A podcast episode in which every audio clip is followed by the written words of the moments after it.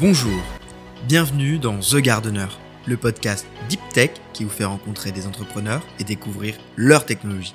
Je suis Sébastien Fertier, analyste chez Carotte Capital, fonds d'investissement early stage dans l'innovation. Aujourd'hui, nous retrouvons Rémi Duchalard, qui a fondé Arta France, le projet Sixième Sens d'Arta, développe un dispositif aidant les non et les malvoyants à percevoir leur environnement. Bonjour Rémi, c'est un plaisir de te recevoir aujourd'hui. Merci d'avoir accepté notre invitation. Bonjour Sébastien. Est-ce que tu peux commencer par te présenter et nous parler de ton parcours? Euh, Je suis Rémi Duchalard, j'ai fondé Arta France il y a maintenant deux ans, c'était en 2018. Et avant ça, j'ai développé des petits jeux vidéo euh, pour téléphone. Ça, c'était, j'étais encore euh, en fin de lycée. En fait, c'était, je m'étais lancé là-dedans parce que ça demandait aucun moyen. C'était un domaine qui me plaisait. J'ai envie de découvrir le, le, le monde du code. Euh, rapidement, ça, a plutôt assez bien marché. On a pu se payer une équipe de, graphistes en Inde. On a sorti un nouveau jeu. Il a cartonné les, les sept premiers jours. C'était une belle courbe exponentielle. Le huitième, on a disparu du, Play Store. un peu une triste, triste histoire, mais bon, c'est toujours une expérience. C'est un monde hyper concurrentiel. Et puis, bah, nous, on était plutôt une équipe euh, de graphistes, d'ingénieurs, euh, de level designers et pas de commerciaux. Du coup, on s'est dit que c'était peut-être pas une aventure pour nous. Et donc je suis allé dans un projet qui me tenait à cœur depuis longtemps, c'était aider les aveugles à, à travers ce, le concept. Et du coup, euh, c'était le moment où je me suis bah, je me lance à fond dans ce projet-là. Et mais comment t'en es arrivé à avoir ce pivot, à faire cette transition de passer de je fais des jeux vidéo à ok, demain je vais aider les aveugles? Je pense que c'était plus deux choses qui sont développées un peu en parallèle. Sauf que quand le projet des jeux vidéo euh, s'arrêtait, bah, j'avais beaucoup plus de place pour l'autre j'ai fait un IUT électronique, donc j'ai appris euh, quand même des, un peu des bases en électronique qui m'ont permis de pouvoir travailler sur ce projet-là. Parce que dans notre projet, il y a pas mal d'électronique, euh, du traitement d'images et beaucoup d'infos. Donc on avait à peu près les, les compétences en interne pour, euh, de, pour ce projet-là. Avant d'aborder tes projets, peux-tu nous parler un petit peu, nous expliquer comment fonctionne la vision chez l'homme et comment se transmet l'information jusqu'à notre cerveau? Il y a toutes sources de lumière qui vont refléter sur des surfaces lors de ce reflet, il y a juste certaines fréquences qui sont reflétées, donc qui correspondent à des fréquences lumineuses, souvent dans le, visible, celles qu'on voit. Et après, ces rayons lumineux arrivent dans notre rétine et vont imprimer du coup euh, des, euh, des, des photorécepteurs qui vont indiquer du coup si c'est le pourcentage de rouge, vert, bleu. Et après, notre cerveau, il analyse toutes ces informations et il en fait une image qu'on est capable de percevoir mais c'est c'est une capacité de traitement qui est vraiment colossale. Si on a, enfin, pareil, on a à peu près 100 millions de pixels, et donc on est capable de voir, euh, bah, avant on disait 24 images par seconde parce qu'au-dessus on voit pas, mais on voit bien maintenant avec les téléphones qui sortent que même avec plus d'images on voit bien les nuances. Donc on peut estimer qu'on voit à peu près 100 images par seconde avec 100 000 pixels. Donc ça fait des, des bus de données qui sont vraiment colossaux. Est-ce que tu peux me présenter la technologie que vous avez développée? Alors notre technologie est découpée en deux parties. Donc il y a la, partie euh, captation. Donc on met des caméras sur des lunettes, sur des branches de lunettes. Donc on récupère, on filme l'environnement, on récupère le relief et après on fait pas mal de traitements et après on a un système d'affichage qui permet d'afficher sur la peau du coup euh, les images qu'on veut transférer à l'utilisateur. Donc nous on transforme pas mal l'environnement pour qu'il soit facilement compréhensible par l'utilisateur et pour s'adapter aussi aux capacités humaines de traitement d'informations. Donc euh, nous, notre système d'affichage, c'est une ceinture lombaire. Donc ce système, il affiche des formes directement sur la peau. Et en fait, avec de l'apprentissage, on est capable de percevoir ces formes. Donc il suffit d'en afficher plein à la suite et on obtient une vidéo. Comment ça fonctionne? C'est des micro-pressions qui sont exercées dans la ceinture dorsale? Oui, c'est des micro-pressions. Au début, on voulait faire des impulsions électriques. On a fait pas mal de tests, mais le problème, c'est que c'est très désagréable. Et puis après, il y a des problèmes de, de contraintes pour en faire un dispositif qu'on va sortir parce qu'envoyer des impulsions sur la peau, il faudrait, faudrait faire énormément d'essais cliniques pour savoir si c'est pas dangereux, pas nocif.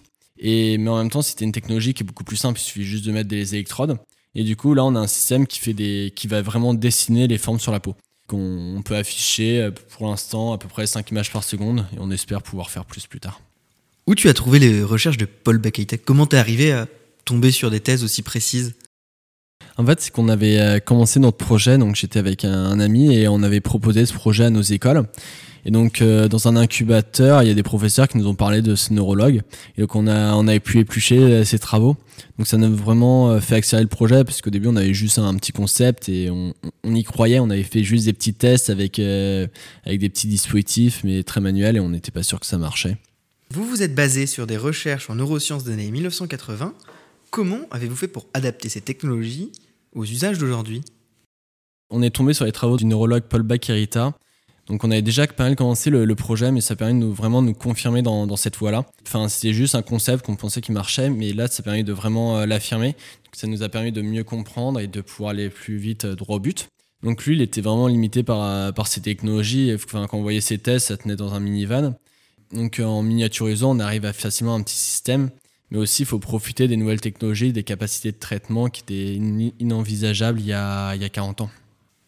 Merci. J'imagine que ce sont des calculs très complexes. Comment vous faites pour déterminer les micropressions correspondantes aux pixels de l'image qui est envoyée dans la ceinture? Alors ça, c'est, peut-être la plus grosse partie du, projet. Donc c'est arriver à, transformer du coup ce qui est capté par des caméras en des informations qui seront compréhensibles par l'utilisateur. Donc il faut que ça reste facilement compréhensible. Donc éviter de trop euh, trop déformer, que ce soit trop on peut dire stylisé. En fait, on part d'une image où euh, on a des caméras qui se filment en Full HD, etc., à des images qui sont très basse résolution. Donc il faut qu'on en garde toutes les informations qui sont utiles. Par exemple, s'il y, a, y un petit poteau fin qui est dans la rue, qui font à peu près 10 cm de, de diamètre, donc c'est des choses qui sont tout petites. Si on est à 3 mètres, sur une caméra normale, ça va représenter une dizaine, une vingtaine de pixels. Là, il faut que ces informations ne soient pas supprimées. Mais en même temps, il faut qu'il y ait de la place pour tout afficher tout ce qui permet de se déplacer sans, sans se blesser et de pouvoir mieux comprendre son environnement. Que peut-on voir finalement avec ce dispositif et qu'est-ce que verrait un, voyant s'il l'utilise?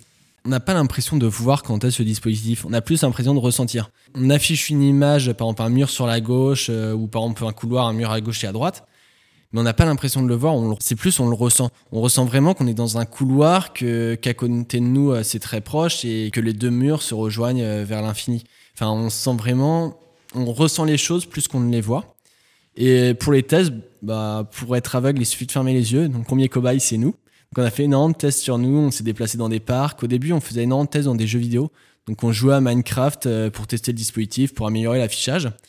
Donc, on a, des labyrinthes qui génèrent automatiquement. Donc, on s'entraîne là-dedans. C'est très amusant et puis ça nous permet d'avancer très vite. Parce que l'avantage des environnements euh, virtuels, c'est qu'ils peuvent être euh, complètement contre-intuitifs. Par exemple, si on est dans la rue, il va, va jamais avoir euh, trois cul-de-sac dans, dans une même rue ou choses comme ça. Le problème dans les jeux vidéo, on génère tout aléatoirement, donc on peut pas avoir de logique, on peut pas se dire bah la rue elle va pas faire 2 euh, mètres de long. Et du coup, on est obligé de se focaliser uniquement sur ce qu'on ressent, sur ce qu'on perçoit.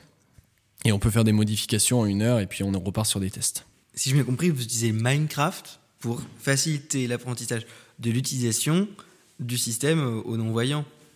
Euh, oui aussi. En fait, au début, on a utilisé vraiment Minecraft, c'était pour faire des, tests, pour aller vite, pour éviter d'avoir euh, les contraintes de gérer des caméras au début. Donc c'était juste pour gagner du temps. Et puis après, en fait, ça nous a, c'était un très bon environnement de, formation pour utiliser le dispositif. L'avantage, c'est qu'on a un environnement qui est complètement safe. Et ça force les personnes à utiliser le dispositif parce que quand, les, quand des non-voyants testent ce dispositif, ils ont envie de le prendre en plus de la canne. Et le problème, c'est qu'ils peuvent oublier qui est le dispositif et se focaliser uniquement sur la canne et donc euh, pas vraiment progresser. Vous vous êtes associé au CNRS pour améliorer la phase d'apprentissage. Qu'est-ce que vous avez cherché à développer avec ce regard extérieur? Alors c'était Sylvie Chocron et Malika Auvray qui nous ont aidés. Elles nous ont donné des pistes sur euh, la substitution sensorielle. C'est un domaine qu'elles avaient énormément travaillé, donc c'est comment remplacer un sens par un autre. Et donc c'était vraiment le sens de la vue par le sens du toucher, qu'elles nous ont fait gagner, je pense, peut-être au moins un an de recherche euh, grâce à leur expérience. Quel type d'expérience, par exemple? Ils ont mené des essais cliniques donc euh, sur euh, la perception de, ressentir des, formes sur la peau. Ils avaient fait des tests là-dessus pour voir comment le, les personnes euh, le perçoivent et la vitesse d'apprentissage. Vous avez prévu une sortie commerciale en 2021. Comment allez-vous rendre votre innovation le plus accessible possible? Alors, on va le sortir plus en septembre 2022. Mais en 2021, on va le sortir un dispositif, donc ça va être sur des testeurs qu'on va choisir. Donc ils auront le dispositif pendant pendant trois mois. Donc ils l'auront euh, toute la journée et on aura des retours comme ça très régulièrement. Ça permettra de, de bien suivre l'apprentissage sur une très longue durée. Et puis aussi d'éprouver le matériel parce qu'il y a du matériel. Nous, on n'a jamais sorti de, de, dispositif. Donc après, ça se rapproche pas mal d'un téléphone sur toute la partie hardware. Mais il faut quand même tout bien vérifier avant de sortir un nouveau produit. Ça a quelle autonomie? Alors l'autonomie, elle est à peu près de 6 heures, mais après on peut toujours euh, adapter en augmentant le, poids de la, de la batterie. C'est pas quelque chose qui est très contraignant parce qu'on l'a jamais dans la main. Ça peut être, ça sera, la batterie sera au niveau de la ceinture. Donc euh, un sac à dos, on peut facilement porter plusieurs kilos pendant la journée. Et alors qu'un truc dans la main, si on porte une bouteille toute la journée, on est fatigué. Donc là, si on ajoute 50 grammes ou 100 grammes dans le dos, personne ne le sentira. Quels sont les futurs projets d'Arta France? Alors pour l'instant, il n'y en a pas d'autres. On est vraiment focalisé là-dessus et je pense qu'on a encore pour longtemps pour arriver à avoir un dispositif vraiment parfait qui puisse vraiment aider les non-voyants à faire tout ce qu'ils veulent et pouvoir aussi peut-être avoir plus de liberté dans leur handicap, qu'ils puissent peut-être aussi plus facilement le cacher s'ils veulent pas le montrer. Parce que par exemple la canne, la canne blanche, ça sert du coup pour leur guider, mais aussi de signalisation pour, pour être traversé en toute sécurité. Parce que si on voit quelqu'un qui a une canne blanche, on se dit qu'il va pas nous voir quand on conduit une voiture, donc on va faire plus attention. Donc c'est pour ça aussi que pas mal de non-voyants utilisent la canne blanche. Donc s'ils gagnent en sécurité en se déplaçant, il y en a pas mal qui vont pouvoir se dire, bah maintenant je suis pas obligé de, montrer à chaque personne que je me, quand je me promène dans la rue que je suis non-voyant. Et euh, c'est vraiment une demande qu'ont beaucoup de personnes de pouvoir cacher leur handicap sans perdre en sécurité. C'est quoi les, grandes étapes du projet? Donc là, vous allez faire un premier essai réel en 2021 pendant trois mois. Ensuite, vous allez commercialiser en 2022. Et c'est quoi la suite? La première série qu'on va sortir en septembre 2022, ça va être une petite série sur euh, des, quelques milliers d'exemplaires. Et après, on pourra augmenter énormément et, s'étendre à l'international. On pourra passer aussi sur des calculateurs qui sont plus puissants, parce que là, on va utiliser des processeurs de, téléphone euh, qui sont euh, plutôt milieu haut de gamme. Et avec plus d'expérience, on prendra des plus puissants et on pourra avoir un meilleur traitement pour avoir un traitement de l'image qui est, plus fin pour pouvoir donner des informations encore plus pertinentes aux utilisateurs. Tu as un background plutôt IT avec le développement de jeux vidéo. Comment tu as fait pour monter en compétence sur un sujet aussi technique que euh, les neurosciences?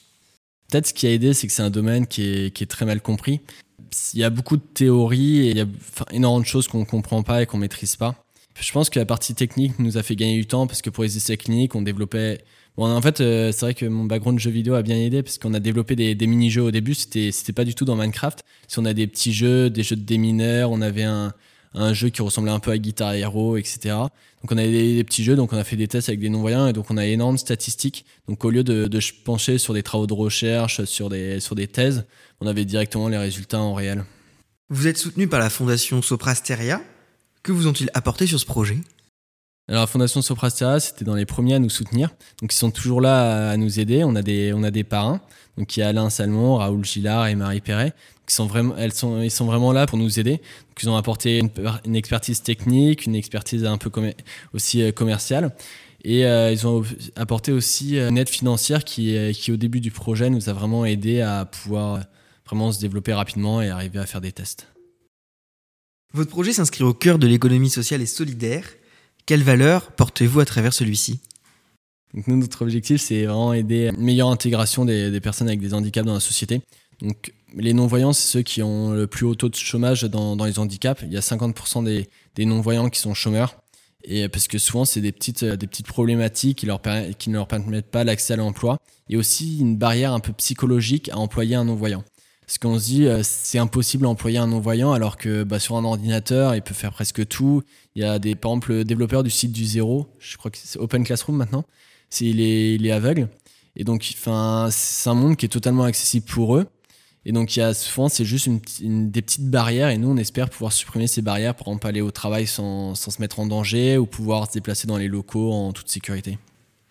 Si tu avais trois mots pour décrire ton projet? Améliorer la société. En fait, je pense que c'est, euh, j'ai vraiment choisi ce domaine-là pour aider les, non-voyants, parce que c'est un domaine pour moi qui est vraiment en retard par rapport aux autres. On est dans un monde de l'image, tout passe par l'image, et les non-voyants, c'est ceux qui sont peut-être le plus à l'écart. Et euh, les meilleures technologies qu'on peut leur proposer actuellement, bah, il n'y a rien de mieux que la canne. Tous les non-voyants, euh, il n'y a rien de mieux que la canne. Il y en a certains qui utilisent un chien, etc. Mais la canne, c'est une technologie qui date des, du 19e siècle donc qui en soit assez récente parce qu'en fait pour l'utiliser il faut, faut, une route goudronnée. Parce que dans l'herbe bah, elle bute contre le sol et donc c'est pas utilisable. Si c'est des pavés si c'est dans la nature. Donc en fait cette technologie qu'on pense qui est là depuis euh, des millénaires en fait elle est très récente. Elle marche que dans des contextes qui sont très spécifiques. Comment vous avez vécu avec votre équipe cette période difficile qui a été le confinement? Comment as-tu su les, les motiver et quand même avancer sur ce projet? Au début du Covid, on était juste avant, on était parti pour faire des essais cliniques sur des pistes de ski. Donc euh, on était parti pour faire des tests, je sais plus, c'était en mars. Donc on n'a pas pu les faire, on s'est dit bon on les reportera, etc. Le problème c'est qu'on n'avait pas de visibilité sur le long terme, on savait pas quand est-ce qu'on pourra reprendre le test. C'était très compliqué parce qu'on travaillait un peu au jour le jour, on se disait bah dans, dans deux mois on pourra repartir et finalement c'est peut-être ce qui nous a le plus ralenti de ne pas avoir de perspective. Tu es une équipe aujourd'hui de plusieurs personnes qui est quand même assez variée avec des profils très divers. Comment on recrute? Alors au début sur mes premiers projets, donc c'était vraiment uniquement des amis. Ils étaient motivés par développer un jeu vidéo, ils avaient du temps, ils avaient des vacances parce qu'ils étaient étudiants, etc. Et puis après, quand on est arrivé dans, dans le projet, donc dans ce projet-là, on avait besoin d'être euh, tous euh, beaucoup à temps plein, on avait besoin de, seniors, de personnes expérimentées.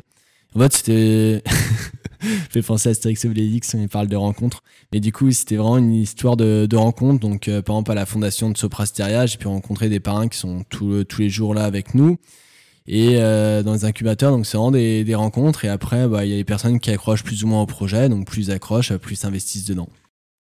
Est-ce que tu me parlais un petit peu plus de l'écosystème? Il y a pas mal de startups qui se sont lancées ces dernières années dans la vision et rendre la vision aux, aux personnes non voyantes alors il y a hum, il y a un peu de deux catégories de startups dans ce domaine-là. Il y a celles qui développent des dispositifs électroniques euh, accessibles, donc des, des électroniques, etc. Donc ça reste en dessous des 10 000 euros. Et puis après, il y a les, les, grosses qui développent du coup des, des traitements. Et euh, c'est vraiment deux catégories qui visent pas forcément le même public, parce que d'un côté, si on fait des implants rétiniens, ce sera forcément très cher parce qu'il faut faire des opérations, c'est de la très haute technologie. Et d'un autre côté, où il y a des dispositifs qui sont beaucoup plus accessibles. Donc c'est un peu deux domaines. Nous, on est un peu entre les deux parce qu'on on essaie de, de, prétendre de pouvoir euh, rendre euh, en grande partie la, la vision. Et d'un autre côté, on essaye d'avoir un prix du dispositif qui reste euh, très accessible. Comment vous avez réussi à vous faire une place? Je pense que notre place s'est créée peu à peu. C'est, on a fait beaucoup de tests, des échanges avec des associations de non-voyants. Ou par exemple, il y a l'entreprise Altermassage, c'est une entreprise composée que d'aveugles. Ils vont faire des massages dans les entreprises. Et euh, ils ont vraiment accroché avec notre projet. Donc, ils ont fait des commandes à des dispositifs. On a fait énormément d'essais cliniques avec eux. Et on partage nos bureaux avec eux. Donc, on est au Palais Brognard avec eux au quotidien. Donc, ça permet vraiment d'avoir des retours euh, vraiment tous les jours, de voir leur quotidien et de pouvoir essayer de proposer vraiment une solution qui corresponde à leurs besoins et pas aux besoins qu'on imagine. Je te remercie Rémi, c'était un plaisir d'échanger avec toi. Si vous êtes intéressé par Arta France, vous pouvez retrouver Rémi Duchalard sur LinkedIn. Et si vous voulez plus d'informations, vous pouvez également aller sur leur site internet Arta France, A-R-T-H-A, France.com. C'est déjà la fin de ce podcast. C'était Sébastien Fertier. Si vous l'avez aimé, n'hésitez pas à le partager autour de vous et à mettre 5 étoiles sur Apple Podcast. Vous pouvez nous faire un retour directement via LinkedIn et, si vous êtes entrepreneur, contactez-nous par notre site internet carotte.capital et par email à contact at. À bientôt!